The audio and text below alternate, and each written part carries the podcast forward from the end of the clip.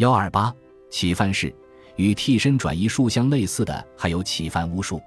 有则小白龙故事，大意为皇帝的侍从挑选了十几个与皇姑一模一样的妇人和皇姑都坐着轿，叫一个名为王恩的来人。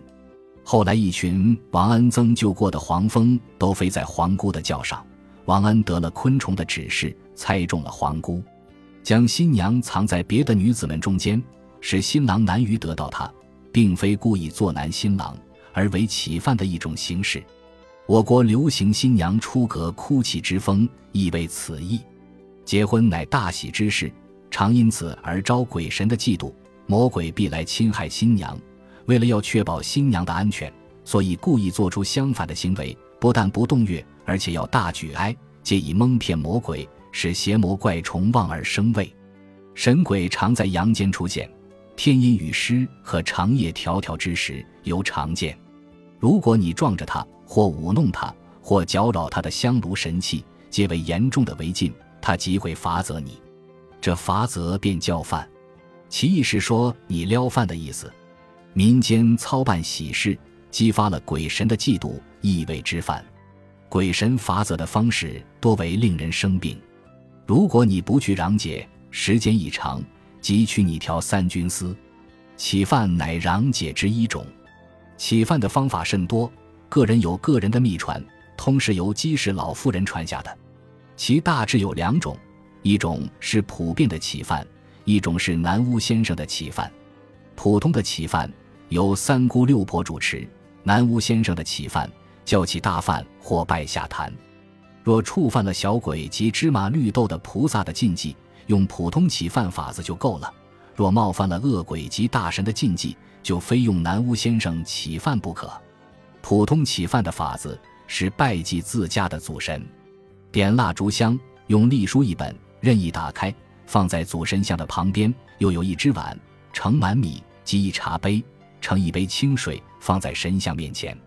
起饭之人向祖神连连三拜，口中念念有词：“某省某县某某街的后生，某年某月某日时出世，又某年某月某时染了什么病，有何年犯、月犯、时犯、街头犯、街尾犯、门前路口犯等等，说一大通，真是有物皆犯，无犯不起。最后就拜手起手，然后起身画宝。”再就把那碗米拈回几粒，放在杯水之上。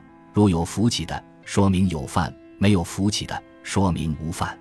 无论有无其饭，都把碗中米收去，杯水倒掉，把空杯倒盖在祖神像面前。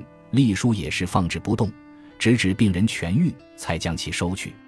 至于南屋先生的起饭，情况更为复杂，是要去南屋馆请一位南屋先生，由他带上一纸人。一纸船，一纸马，纸人叫做代人，纸船、纸马是给代人代步的。先将代人摆在祖神像脚下，再将纸马、纸船摆在待人旁边，香烟缭绕，银烛光辉。南屋先生于是开始工作，左手执锣，右手执短剑，托其背，坐在神像与待人之间，高唱无音，一面唱，一面把剑敲锣。唱词是用种种威迫利诱的话语。劝导待人替取病人的病，远远的离去，又将那马称赞一番，如千里驹、龙骏之类。劝待人速速上马，还把那船极力奉承，什么柳州版制造，什么船中载得千云江等等，劝代人上船。唱完之后，又到病人床前摇铃呐喊，大难一通，又向病人高声叫解除，同时病者的家人也高声附和。还要在房门口大叫“某某三魂七魄归来呀”，凡三次，最后就把带人和纸马纸船拿到屋外，将其焚化。无论是普通的乞饭还是大饭，都要用一张乞饭纸，这纸是在纸店买的，约莫丁方五寸大，用黄纸印黑字，满纸写着什么阳，又把病人的年岁月日填写在起饭纸上，在画宝时一同焚化。在街上乞饭的。譬如有人在街上跌倒，或撞着墙角，或失足落坑，由此而患病的，就作为在某街的某处犯了煞星，必须带其元宝、蜡烛、香和酒肉、鸡蛋到所犯地点大拜特拜，仍然依照普通起犯如法炮制，只不用隶书及盖杯罢了。也有浪费一只茶杯，将其盖在马路上的。据说有人踢着那杯，就会领取患者的病。启犯巫术是人们对疾病、死亡及其他灾难恒常的恐惧心理的反应。在日常生活中，有时甚至认为狂欢喜乐亦为禁忌，会导致乐极生悲。这种自觉的压抑心理的萌发，说明在一些落后地区，人们还没有充分意识到自己支配自然的能力，或者说与这种能力并不能完全支配自然有关。